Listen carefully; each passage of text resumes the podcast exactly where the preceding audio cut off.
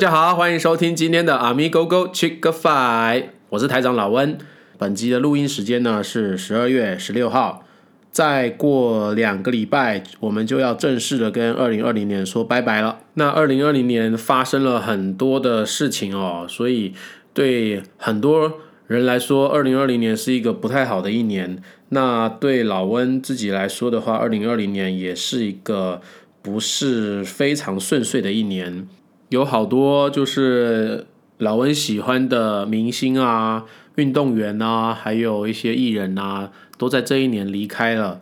那那这一段可能会有一点悲伤哦。刚刚就是呃，我 Google 了一下，今年就是离开我们的一些名人哦，从年初的那个一月的那个。前参谋总长沈一鸣的那个坠机事件，再来就是一月二十七号，Kobe Bryant 也是因为飞机的直升机坠机而离开。哇，那个 Kobe Bryant 那一天早上我还记得，早上起来买完早餐回来，打开电视就看见了黑压压的山上，就是烧焦的山头，然后呢，隔壁就放着。Kobe Bryant 跟他女儿的照片，哇塞！那个时候看到的时候，我都整个人都惊呆了，都开始叫爸爸呀、叫弟弟啊来看这个新闻。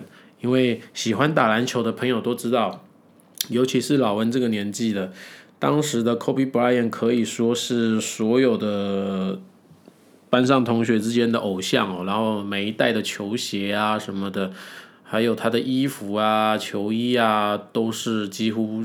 都是要买人手一件这样子，所以 Kobe Bryant 的离开是对蛮蛮多人一个很大的冲击哦。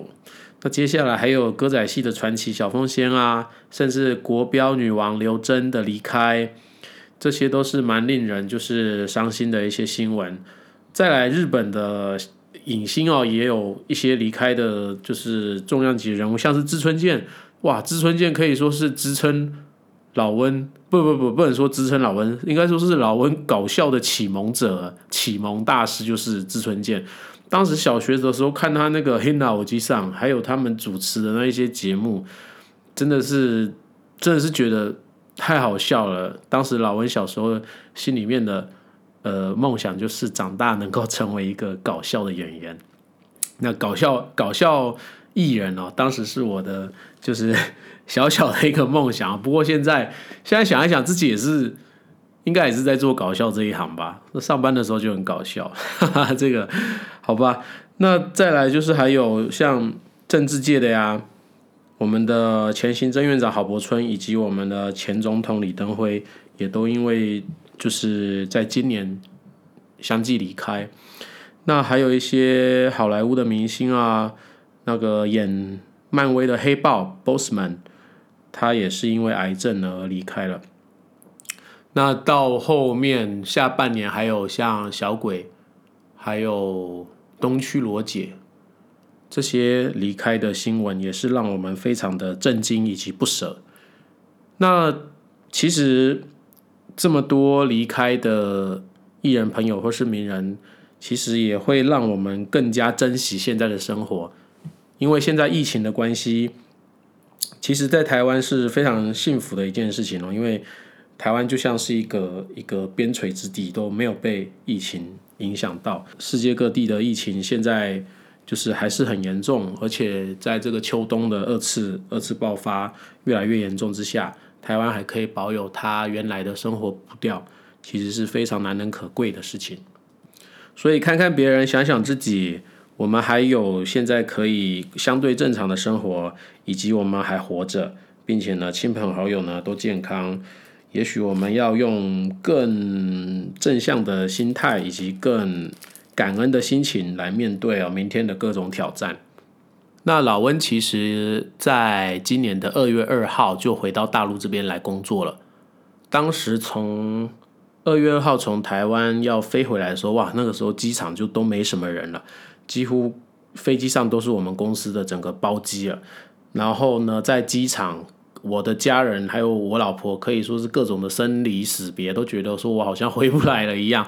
但是老温其实觉得 呃，也没那么可怕，就是把自己整理好，然后该注意的注意好，做好万全的准备。那其实各种挑战，我们在人生之中还是必须面对，还是必须去克服。其实回来之后，就其实也没有相对的那么可怕。另外就是大陆这里的防疫的工作真的是做的非常的严格，然后做的真的还不错。所以这里真的虽然说我认为哦，在年初的时候。的确是有隐疫逆情的状况，因为当时在一月初爆发这些疫情的时候，我们都是从台湾的节目看到了这个新闻，在我们办公室的大陆同事他们是完全不知道这个新闻的。那但是一直时间到今天为止的话，消息都是很透明公开的，因为他们就是会只要哪里有疫情，他就必须要。就一定会说出来，因为让大家不要去那个地方，然后会加强的管控，从那个地方出来的各种的人啊，还有车辆啊，这些都会做管控。也是因为这样管控的不错，所以老温在上个月还去了一趟黄山旅游呢。当时也是很害怕会不会有疫情，但是去了之后觉得说，哎，其实也还好，因为管控的蛮好的。就是如果你手机上的轨迹，就是你你有曾经去过一些。高风险的地方的话，它是不让你进去这个这个省或是这个这个地区的，所以其实可以把一些把一些有风险的人就直接挡在外面，就是只能牺牲这些小部分人的权益，然后来满足或是维护这些大部分人的的安全。那其实，在年初二月二号刚回来的时候，也是心里面觉得各种的不安呐，然后也是会对家人的想念呐，因为毕竟呃要回台湾不是那么容易。那其实经过一些就是每天跟自己的一个对谈对话，自己跟自己对话，就是去看一看国外的那些疫情，还有因为这个新冠病毒就是丧失了生命的这些人，自己还能活在这个世界上，并且还能工作，还能正常的生活。其实已经是很幸福的一件事情了，所以透过这样每天跟自己的加油打气啊，诶，也让我这样子撑过来了。今年也快要结束了，诶，那经过了这么辛苦的一年之后，大家一定也会对于明年二零二一年有一些想法跟一些期待。所以本集的内容就是老温整理了一些二零二一年的一些预言，来诶找看看有没有一些该注意的地方，或者是说未来呢？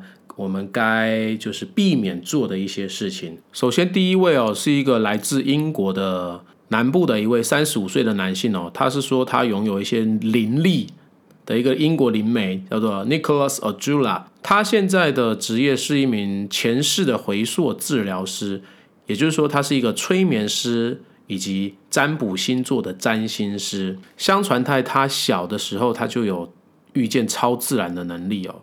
并且呢，他能够看见灵体，或是透过梦境呢，可以预见未来。那其实他声称哦，他他的预言方式就是透过梦境，他会看到某些预言的景象，有的呢非常的具体，但是有一些是比较开放的、比较模糊的一些大方向。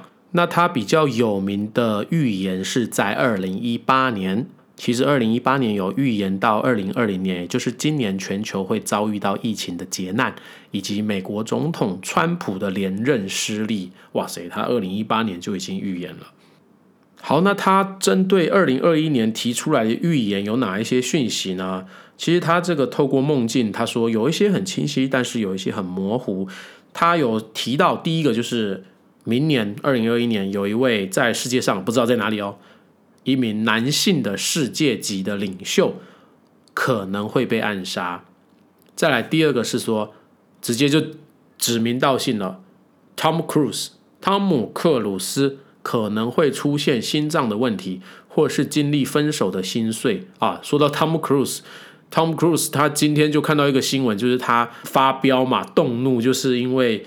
他的工作人员没有保持安全的社交距离。他在我听到的录音档里面，他在动怒，就是骂说他每天 fucking 为了就是这些大家的工作权益啊，以及他的芯片的开拍啊，周旋在电影公司、保险公司。各大的这各各个公司之间去说服他们，就是他们这个电影公司可以把这整个电影拍得很好，并且呢，在确保大家不染疫的这个状况下做管控。所以他今天动怒，就是因为这个确保好社交距离真的是我听那个录音档，真的是骂整整骂了两分多钟哦。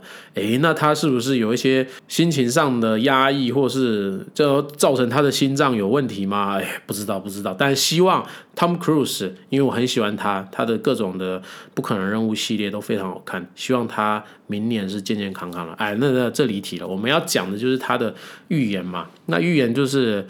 第三个就是还有说，跟那个英国的这个哈利王子一起脱离皇室的美国演员梅根，可能会上电视呢，将英国皇室的一些黑暗面、不为人知的一面呢公诸于世。那第四点就是好莱坞的女星娜塔莉波曼哦，以及那个名媛金卡达山可能会发展出女女恋，这个是什么画面？这两个是都还蛮正，身材都蛮火辣的啦。那就是说，那个 Ken West 要跟金卡达山离婚，或者是说他三 P 三人行加入大乱斗，那不知道，反正就是他的预言是这样。那另外他预言了一个叫做可能会产生猪流感，猪上面产生的一些疾病。那猪的疾病之前在非洲猪瘟的时候就已经有。有有有那个呃爆发过了，它会不会是指明年的非洲猪瘟又回来又复辟了呢？不知道。哦，Jula 他预言的东西大部分都是指名道姓哦，只有那个被暗杀的这部分是是没有说是哪一国或者是呃哪一派，没有没有具体的指出，这可能就是他说的呃他的梦境中比较模糊的那一面，但是他看到了暗杀的这个这个场景。只是不知道主角被害人是谁，也有可能他看到了，但是他不敢说。那我们第二位是一个印度的天才少年，这个应该很多人都在 YouTube 看过他的影片，叫做阿南德。那阿南德呢，他是嗯，在他的资料是写说他很很厉害嘛，就是看很多。书啊，然后也会占星啊，然后会各种语言啊。他说他会英语、梵语、泰米尔语、信德语、印地语、卡纳达语，并且呢，他其实在 YouTube 是有呃英文的一个频道，而且他还有教授就是这个占星学哦。他的这个片段就是指出哦，他的预言呢，针对明年二零二一年的预言是根据了占星术以及。印度教的经典吠陀，还有他对这个世界的理解，基于这些逻辑来去预测二零二一年。那他其实，在前一两年的影片，就是因为有准确的预言，就是二零二零年会有疫情、战争，或是全球的股市大崩盘而爆红。那具体他对于二零二一年的看法？是什么呢？首先，他提出，现在在研发中的各国在研发中的新型冠状病毒的疫苗，并不是主要的解决之道。那他有提到说，补充说，他并不是反对去啊，或者是质疑这个做法。他只是说，各国政府不应该操之过急，把所有的希望都放在了疫苗的诞生以及问世这件事情上。因为他们说，各国政府不断的 push 这些药厂加速，那可能中间会忽略掉很多小小的细节，因而让整个疫苗的它的效果呢，可能会有一些折扣。所以他会认为哦，在二零二一年的上半年，也就是一到六月这个时间点。疫苗可能会产生一些副作用啊，或者是产生一些问题出现。因为他针对占星学的了解，他有说明说，因为在二零二一年的十一月之前呢，宇宙中多个星体之间的相遇而引发的灾难会慢慢的出现，要一直到十一月之后，明年的十一月之后，木星离开了土星。离开了摩羯座，然后进入了水瓶座，世界才会进入一个新的起点。然后呢，由这些天体事件引起的灾难才会慢慢慢慢的消退。另外，阿南德预言明年会有一个超级细菌的出现。哇，现在已经有一个 coronavirus，有一个新冠病毒，明年又还要来一个超级细菌。那明年可能是要特别小心，在卫生方面、个人卫生方面要特别注意。阿南德预言归预言，但是他有提出相对应的解决方式，也就是他认为全体的人类呢都应该要信奉神。虽然每一个人信奉的神不太一样，但是大家的出发点都是一个行善的心，并且要有一个正向的能量。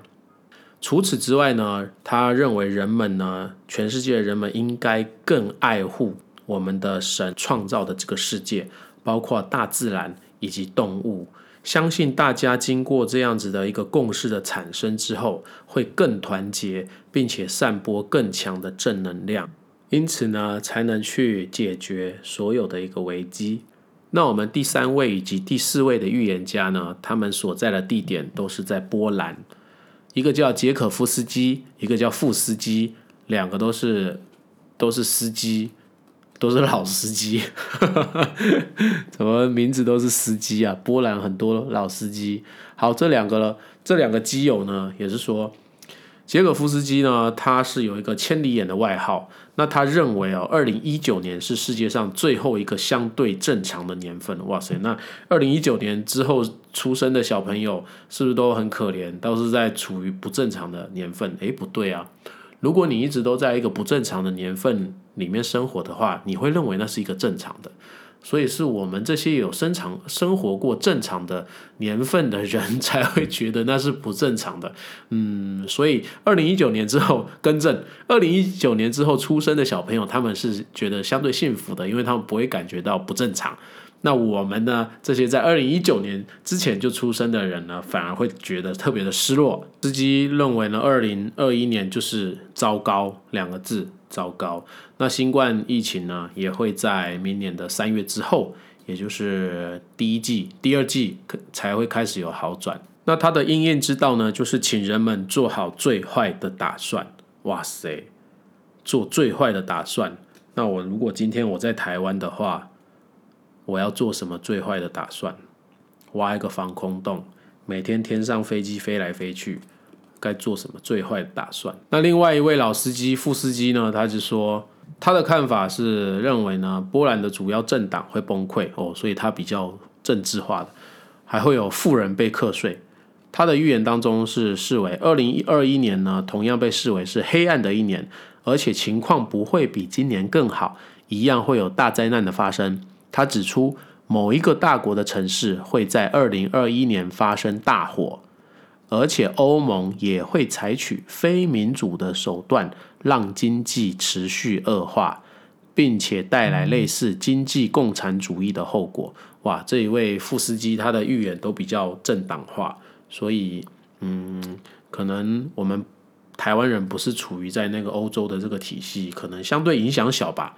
那如果我们这样看的话，哎，好像亚洲这边是很好的啊。本期节目怎么有一点沉重哦？就是刚刚同整完三位，不过一共四位哦，两位波兰，一位印度，一位英国的预言都是非常的看坏二零二一年。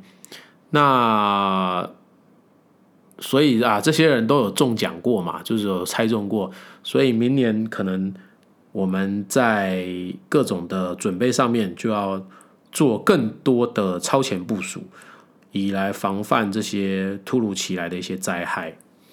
那其实哦，说到预言家哦，在这一些人都还没有出现之前，其实有一个人是一直以来就是非常有名的，只是因为他在目前是已经离开人世了，所以也没有其他有关于他的新闻。他这个人的名字。有一个很响亮的名号，叫做龙婆，叫万家。那他其实在一九九六年就已经去世了。他这个龙婆，她是一个双眼失明的一个妇人哦。他在档案中是显示说，他在十二岁的时候呢，因为一场大风暴在当中就失明了，是一个离奇的失明哦。他的家人找到他的时候，发现他眼睛哦是被泥土覆盖，而且是整个被封起来的。所以是很很奇怪的一件事情，他失明的一个状况，在这后来呢，他就声称他可以看见幻象，并且相信自己已经有能力是预测未来，而且与给他人治病。那其实有神秘的专家学者称哦，他的命中率有百分之八十六以上哦，已经有近百条的预言命中了。其中有名的是包括什么九一一的事件，还有。库尔斯克号船难的发生。那他其实虽然已经过世了，但是他对未来有一些预测。那他其中有预测一条，是因为说二零二一年的预测就是美国总统 Donald Trump，但是当然他没有说 Donald Trump，他只是说在二零二一年的美国总统将会因为一种神秘的疾病而病倒。这会使他充耳不闻，并遭受到脑损伤。诶，但是奇怪，如果是二零二一年的话，那总统不是应该要变成那个拜拜登了吗？那到底是拜登还是 Trump 呢？就是拭目以待，我们继续看下去吧。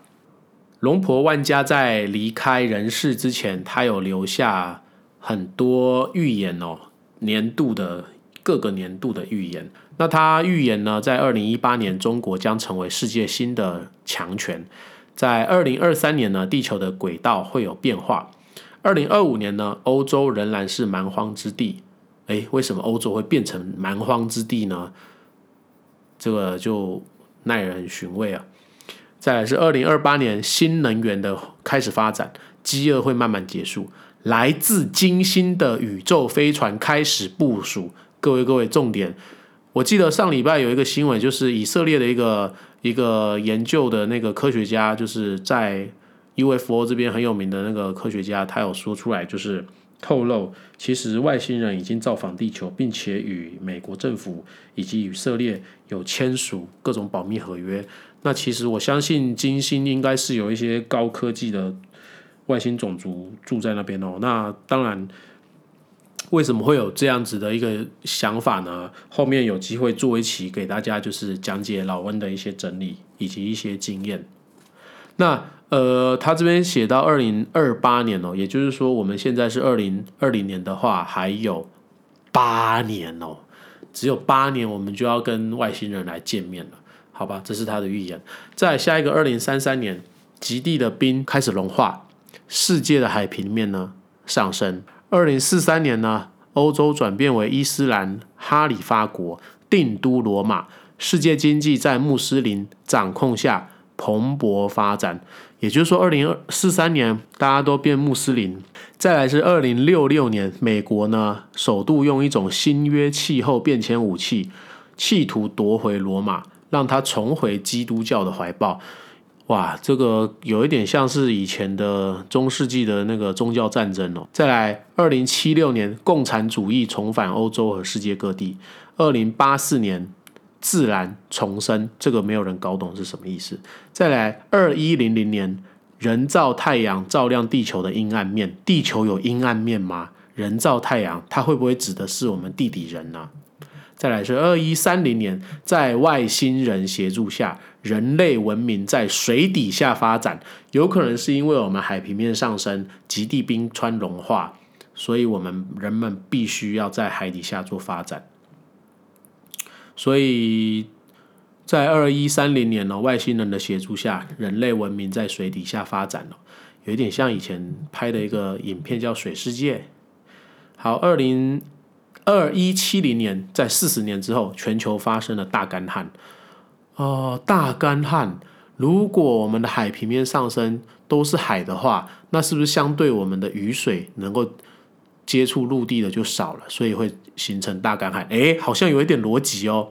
陆地少了，你降雨量都降在海上了，所以你你你可以使用的水就少了，发生大干旱。二二零一年。太阳热核聚变过程变慢，地球的气温骤降，也就是说，太阳呢，它快死了，它的核聚变过程呢，已经非常的不活跃了，所以出现了极地的气温。这个就有一点像我们大陆的一个影片，叫做叫做离离开离开地球还是什么？那个把地球变成那个飞船逃离的那个影片。就是全球变成太阳就已经没有方选了嘛，然后全球就是加速的极地化。再来二二六二年呢，行星慢慢的改变轨道，火星受到彗星的攻击，哇，这个这个火星要爆了嘛。在二四八零年，两颗人造太阳发生相撞，让地球陷入黑暗。两颗人造太阳为什么会出现呢？因为太阳挂了嘛，人类跟外星人的科技发展发展一个。人造的太阳，哎，合理啊！再来，哇，已经进行到三零零五年了、这一千年了，火星上发生了战争，改变了火星的轨道。三零一零年，一颗彗星撞击月球，地球被岩石和火山灰笼罩。哇！所以彗星把地球、把月球毁了，然后呢，月球的这些尘埃呢、岩石呢，盖在地球上面。下一个预言就跳到了三七九七年了。也就是距离现在一千七百七百多年后，到了此时呢，地球上的一切将会死亡。不过，人类的文明已经先进到可以让人类移民到新的恒星系统去了。所以，我们地球在三七九七年就会拜拜，并且我们会找到一个新的恒星去那边定居了。当然，他在之前的预言哦，不是都正确，可能。也有一些就是完全像第三次世界大战啊就没有发生。未来呢，能不能百分之百准确？我相信也不太可能。但是从它的整个预言的逻辑来看，可以肯定的一件事情就是，外星的生命即将要跟地球来做接触了。人类准备好了吗？好啦，以上同整了那么多，就是网络上的预言家的对于二零二一年的预预测。那哎，台长老温这边当然。也要来跟风一下嘛，毕竟我预言个一千条、一万条，中一条我也可以上 YouTube 说，你看我在几月几号的时候讲过这句话，对不对？所以老温一开场的时候我就讲了，今天是几月几号？二零二零年的十二月十六号。那我就是到时候，要是我我待会预测的东西中了，我就把那个放到 YouTube 上面说，哎，你看我预测台长老温，然后又可以创教，然后可以吸收信徒，对不对？多爽！哈，好，那台长老温呢？针对明年的预测呢，也是自己就做一下。首先就是在明年的二零二一年的二月份，台长老温的体重呢，应该会增加两到三公斤嘛？那 不废话吗？过年的时候变胖嘛，对不对？啊，不要开玩笑。好了，接下来要做一下命中率不高的预言了。首先呢，老温认为呢，明年的股票市场应该会在。二零二一年的四月到五月的时间开始做一个反转大跌，并且一路到六月才会缓和。原因是因为啊，美国总统大选结束之后，新冠的疫情尚未马上的反转，而且中美贸易战呢目前还没缓和下来。那拜登这个人呢，讲求经济的平等，并且把自己定位成中产阶级的守护者。选举他的政见，除了上台之后要给劳工家庭和中小企业减少税务的负担之外，还主张大力投资美国的产品以及基础的建设，来增加就业市场的供给。而在二零二一年一月份，拜登上台后，极大可能的几率会发布非常严格的防疫政策，以及呢，相对于疫苗的接种制度下呢，控制这个疫情。美国本土的疫情有可能会在明年的三月到四月出现翻转，而政府呢，将会进行下一阶段的刺激经济政策。虽然台湾大部分的企业呢，除权息的时间会在六到八月，但是我认为外资应该会在五月份的前后就会将持股大量的出脱，大部分哦可能不会参加就是企业的配股配息，原因是除了响应拜登的经济政策可能增加政府支出以及经济建设来增加美国的就业而造成资金的回笼美国之外呢，还有一个很重要的因素是因为台湾的科技产业的订单虽然现在是爆满的，而且一直到明年的上半年。但能见度呢，在明年的上半年呢，都是缺 IC 的状况，也就是缺我们半导体产业的一些原物料。很多企业呢有订单，但是没有晶片可以组装供货，造成全球的可能是笔记型电脑、平板电脑啊、手机，特别就是 iPhone 哦，其他都卖不好啊。游戏机、五 G 的通讯设备、AI 的产业、汽车的自动驾驶等等，他们都是需要晶片。这些需求呢，完全都依靠他们的订单呢的完成度，完全都是靠抢食到如台积电、联电、联发科这样子的一个产能而定。那因为新冠疫情发展而成为趋势的 work from home 以及远端的教学，造成今年度的二零二零年的需求暴涨。联动带起一波原物料以及关键零组件的预告涨价。老文这边已经收到很多的讯息，就是在明年的 Q1 有好多的 IC 晶片啊，甚至是原物料啊、塑化原物料啊、塑胶粒子啊的供应商要涨价了。因此呢，越往下游的厂商越难保有今年的获利率。而台湾的股票结构几乎都是靠科技业类股支撑起来。我相信各大科技上市公司都会在二零二一年的下半年，疫情尚不明朗的状态下，保留部分的盈余，也就是今年二零二零年的盈余，希望安全的度过这个寒冬。而外资的比重相当高的金融类股，也可能在这两项连带因素的影响之下，造成部分的外资抽手，引发一波股市的调整。